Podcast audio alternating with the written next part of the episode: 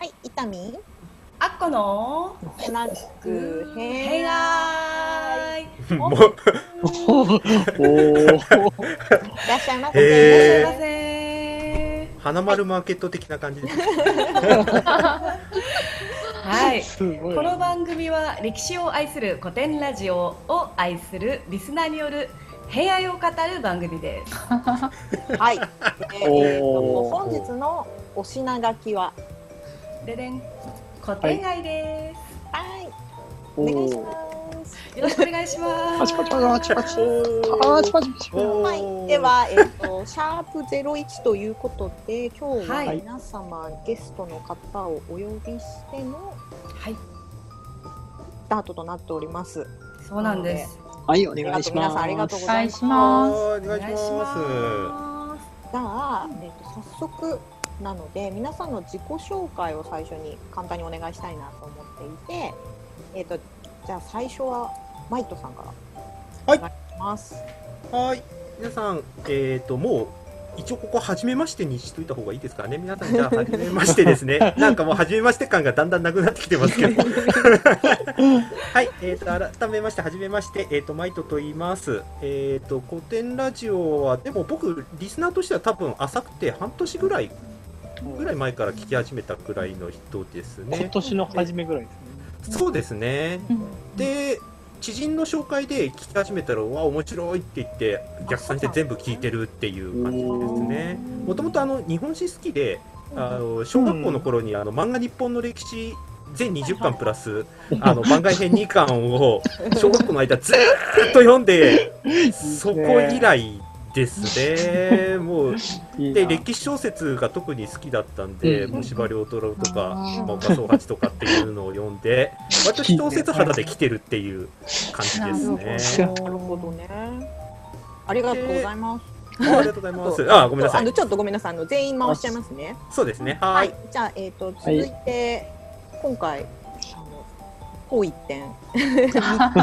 こう、こう一点の割にポスポストが、ポストが2名女性ですが。なるほど。はいお願いしまおす。願いします。はい、えー、みちです。よろしくお願いしますお。願いします。はいう。えー、自己紹介。そうですね。えっ、と、私も多分半年、今年の初めか去年の終わりぐらいに、うん。えっ、と古典ラジオを他の人の紹介で教えてもらって多いんですね。聞き始めて、うんそうなんですよ。面白い番組があるよっていうことで、うんうんでなのでは本当に同じぐらい半年ぐらいでしょうか。うんうんでもまあなんて言ったらいいんでしょう。その前他の番組でもオフ会を結構やってるポッドキャストがあって。あそうなんだで。そうなんす。です、そうなんです。なので、その時も、やっぱりその話の、なんて言ったらいいんでしょうね、好みというか、方向性の合う人たちが、お友達が欲しいなと思ってたから、あもしこの、こちらの古典ラジオでオフ会とかがあったら、絶対参加しようって思ってたんですよ。うんうんうんうん。そしたら、あれは多分2、3月ぐらいですかね、もっと、うん、そうですね。そうそうですよねあの3月か4月でしたよね。うん。ですかね、なんかあたり、前ぐらいからで。ですよね。そのあたりからなんかオフ会をされ始めてたから、うんあじゃあぜひ参加させてくださいっていうことで、えー、とこのオオフ会にもちらほらとあのしゅ、まあ、参加させていただくことになりました。ありがとうございます。はいありがとうございます。はい。じゃあ続いて高ピさん。お願いします宇宙。あ、はあ、はい。じゃあ宇宙からこんにちはということで。はい。えっと、はじめまして、えっと、高ピです。えっと、別にこれと言って話すあれとしてはないですけど、だこれ、あ、古典ラジオを知ったのは、去年の中頃っすね、多分。うん。おじゃあ一番一年多分一年ぐらい。うん。ぐらいなのかな。うん。で、その頃、結構音声配信とか、いろんなやつ、 Voicy とかもあって、そこら辺を聞きまくってて、うん。あではいはいはいはい。で、たまたま歴史のやつって何かなーって思っていたらば、行き着いてしまったというか、でも初め聞いたとき、すごい違和感でしたよね。こんなにふざけた人らが喋ってていいのかって思ってさ、え何こいつらって思ってさ、そっち？えーけどもさ、よくよく話聞いてるとさ、すごい面白いこと言ってさ、何この人らって。えええって思って、それで引きずまれ込まれていって、沼に入ってたって感じですね。気が沼抜いたねうん沼に沼沼に入っ沼にいましたよてね。ここまで来ちゃったみたいな。もういよいよラジこオに来こまで来ちゃった。いや、いつの間にかに呼ばれて呼ばれてきてましたよ。はい、自ら表に出るようになったこともはい。ね不思議ですね、全く。はこういう予定ではなかったんですけどね。いですよねっていうか全く成り行きまくってたから。はい結構濃ゆい愛の深い人たちでうん今回お送りさせていただきますので、で、うんえっ、と最初前半後半うんで、えっ、とそうですね。インタビュー的な感じでうん。聞いていきたいなと思いますので、そうですね。うんうん。お願いします。はい。じゃあまずマイトさんから聞いていってはい大丈夫ですかはね。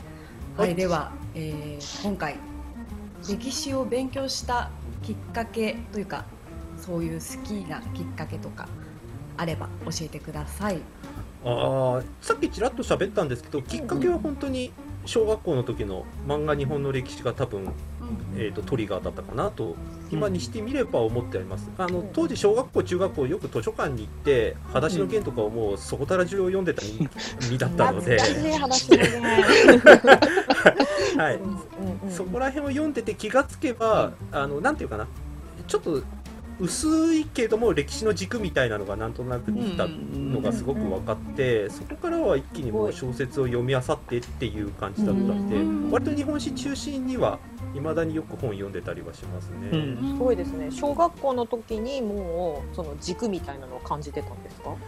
はい、あの結果結果だったんですけどあの、うん。風呂上がってあの、うんドライヤーであ髪の毛乾かすうん時に、うん。横に本棚がたまたまあるところでよくドライヤーで乾かしてて。えドライヤー乾かして、そう、やりながら、あ見て、あのー見てて。そうそうそうそうそう、まさにドライヤーの乾うんきやりながら、はいなんか暇だった時に、うん。払って本を読むっていうのを毎日やってたら、1ヶ月、2ヶ月で20巻全部読み切っちゃったっていすう、それすごいね。自宅それを毎日やってたんで、ドライはヤーのかけるところのう横、ん。日本の歴史本棚があって、はい、風呂風呂屋みたいじゃない？お湯銭湯みたいですね。乾かすところのだから隣に本棚があって、そこで暇だったから読んでたっていうのが、多分毎日読んでたのが、それがきっかけなんでしょうね。ーなるほど。ご両親がそういうのを作ったんですかね？そういういや、たまたまだったと思いますよ。僕、本に入っても本読んでる人だったんで。うんうんうんうんあじゃああ。なるほど。うん早速古典ラジオの話に行っちゃいたいんですけどはい。このまま古典ラジオのじゃあ好きなところはい好きなところなんですけど、まあ、要ははいここまで来るには皆さん何かしら理由があって惹かれてると思うので、はい。その魅力を知りたいなと思うんですけど、うん。何ですかね？はいお願いします誰から行きましょう？あ、マイマイこれマイトさんです。あマイトさん僕なんですね。あそうかそうかそうかそうか。お願いします。あの、なんていうかな、一言で言うと、うんもう一回歴史紡いでくれてる感がすごく僕はあるんですよ。うんうんうんうんちょっとマニアックな話をしてしまうと、全然大丈夫あの人類学的な話になっちゃうかもしれないですけど、歴史って僕らからするとやっぱ遠いんですよね、基本的には。当たり前なんですけど、昔のことなんで。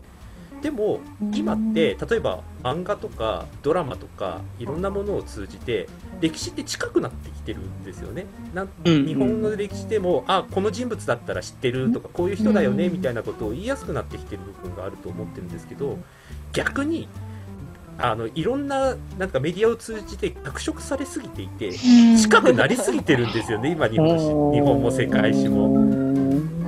で今歴史の新書ってあの著名人の方が書くと結構売れてるっていう傾向があってそれってその距離感をみんなちょっと離したいというか冷静にしたいっていうあの心の意図があるんじゃないかなって僕は思ってはいるんです。近すぎるから話すために？はいそうです。ん？だからもう自分の路線ばっかりになっちゃう、例えば信長だと残酷な人とか、光秀だとあの無法にとかってじゃあ事実はどうだったん。だっていうみんなのなんか心のニーズみたいなものがその新書が売れる話になってるのかなってなって思っていてなんか距離をすごく自分との距離とあと事実との距離とかいろんな距離感を測りかねてるのかなって思ってるんですよ。はいはいはいはい。創作の方に振りすぎちゃったからちょっとこう、うんファクうんファクトベースというかはい、うん事実にになってるなっていう。るっていう。ほうほうほどうしてもだから出口をみんな知りたいんですよね、なんとなく。確かに大河ドラマとかだとどうしても作ってる人たちのその解釈とかがう。はい入ってきちゃって、はい。なんかその印象で育ってきちゃってる部分ってあるじゃないですか。そういうことです、そういうことです。でだから、実際はどうなの？みたいな。どうなったっていうことをみんな知りたがってると今。しかもどんどん変わってきますしね。そうなんです、うん。はい。あのいい国作ろう鎌倉幕府が1185年だったって、箱に、はいいいそうですね。案ですね。箱はい。箱になりましたね、そうそうもう、箱作ろう。そうそうそう私もすごい。衝撃だったんですけど、この勉強は何だったの？みたいな。でもこれファクトベースにすると実はこれってあのす分かりやすいというか正しいんですよね。征夷大将軍になかうん。なったから幕府を作れたっていう、そうです。なんか記号化しちゃってるんですけど実態はそうじゃないっていう学会の説がようやく僕らのところまで落ちてきたっていうか、うん。そういうことがあるらしいですけどね。そうそうね聞きました。なるほど。ではちょっとこのまま、えー、と次の質問に移りたいと思うんですけれども、はい。ラジオの好きな回フェイバリット回ですね。あれば。う教んえてください。ああもうキングダム会ですよ。あーキングダム。最初の方ですよね結構。はいはい。これこが？何が僕一番好きかっていうと、うん。あのまささっきちょっとこのあの収録やる前に僕この壁紙で源の実朝を出してたんですよ、ちょっと皆さん見えてないんですけど、うんでなんで出してたかっていうとうん。源の実朝の後上級の乱を経て武士って法律を作るんですよ初めて、武士の歴史。ではい、でその法律があの明治維新までずっと経典として残るんですよ実は。ほうん。とんど変わらない形で基準になっていくっていう。はい、すごい。めっちゃそう長です歴史。歴武士のそうなんです。でこの法律作る歴史の流れって実はうん。キングダム界のあの将王が作った歴史とかなり重なるんですよね、うん。知らなかった。だいぶでもそこのあの中国もちろん。と日本でだいぶ時間、はい。時間差が、うん。時間ありますよね。千年ぐらい。ねそうなんですで実はそのなんでそこが引っか重なったのかなっていうのが、うん。その鎌倉幕府って三代将軍の時に将軍が事実上源氏の血筋が絶えちゃって、うん。あのうん北条氏が執権になるなっていう流れで、ね。はいはい。うんで権力構造として実はぐっちゃぐちゃなんですよね。源氏っていうトップがいるのに、北条家っていう人が執権を握ってであのうん。形を整えるために実は法律ってできたんですよね、トップがやるっていうことじゃなくて誰がや、うんある程度やっても秩序を作れるっていう流れができた、まあ、そこあ実はそのそうなんですよ。だからキングダム界の時のその、うん。長い時間をかけて次の世のために法律を作って形を整えるっていう流れと全く同じ流れだなと思ってるんですよね。はいはいはい。あようやっと分かったよ。えーつながったつながった。はいはいはいはい。まあなんかそこがなんであタイムラグがあるのかがすごい今聞いてて。素朴じゃ同じ国別の国で同じような現象が起きたって言いたいんですよね。うん。そういうことです。前藤さん。はい。なるほど。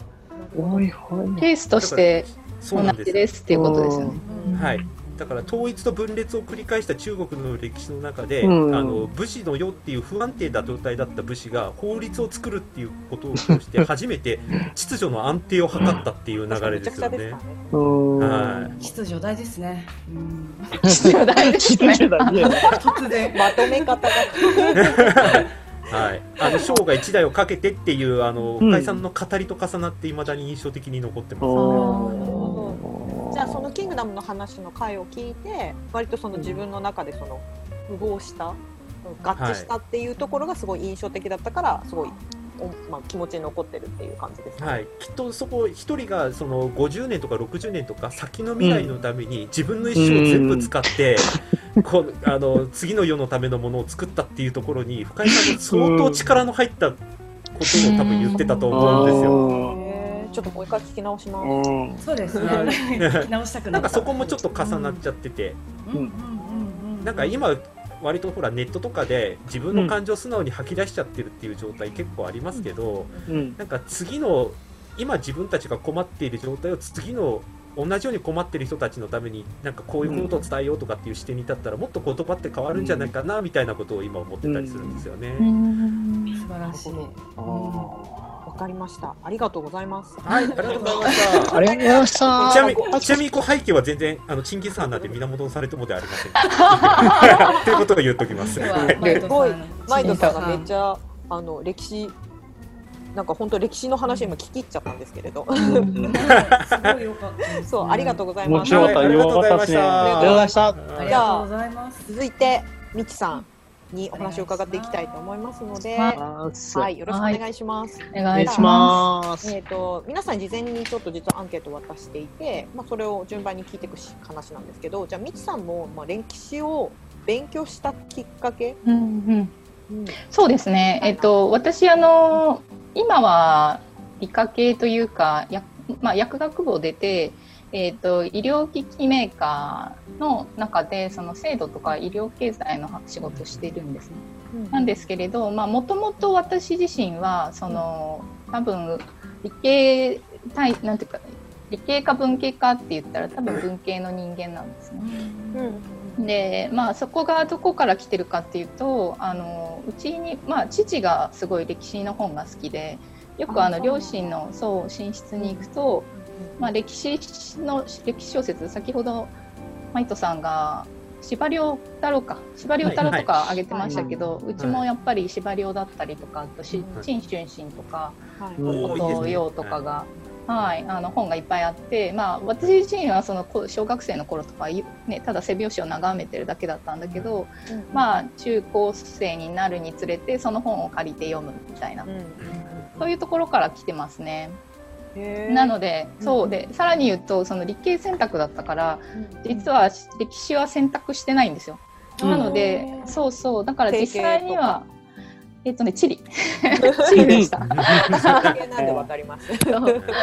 まあ、取らないですよね。なんか本当を言うとれそう歴史家整形の方が面白いだろうなと思ってたんですけど、受験対策のために。そうそう対策のためにね。ね、そう地理を取ったんですよね。だからまあね馴染みがあるのは自分の読んだ本ばっかりだから、そうするとまあ知識にムラがあるんですけれど、あとはあの美術が好きで、うんであそうです。なんかアート誌やりたいとか。あ。そうですね。そうそうそうそう。美術はい。美術史も好きなんですよ。うんうんでなんかまあ美術絵の絵中世の絵とか見てるともう歴史画か宗教画がメインだから、うんいい宗教だった私も好きです。そうですね。というかまあ逃げられないって言ったら変ですけど避けられないですよね。画集とか見てると、うん絶対に絡んできますね。そうそうそう、はい。でまあそういうのもあって必然的にあの、まあ、世界史とか宗教と絡んでくるので、まあその両方かな。その美大美術高校は美術部だったので。あそうなんです。自私高校書かれる。そうなんです。高2まで美大に行くつもりだったんですよ。すごいですね。美大に行くつもりだったんですけど、うん。なんか美術史を見ててあこれはもしかして食べていくのすごい大変なんじゃないかって思って。うんうんうん。いろんなこうで違う目だったを見て。そうそう。急に急に夢が覚めるみたいな。あー 歴史を見て現実を。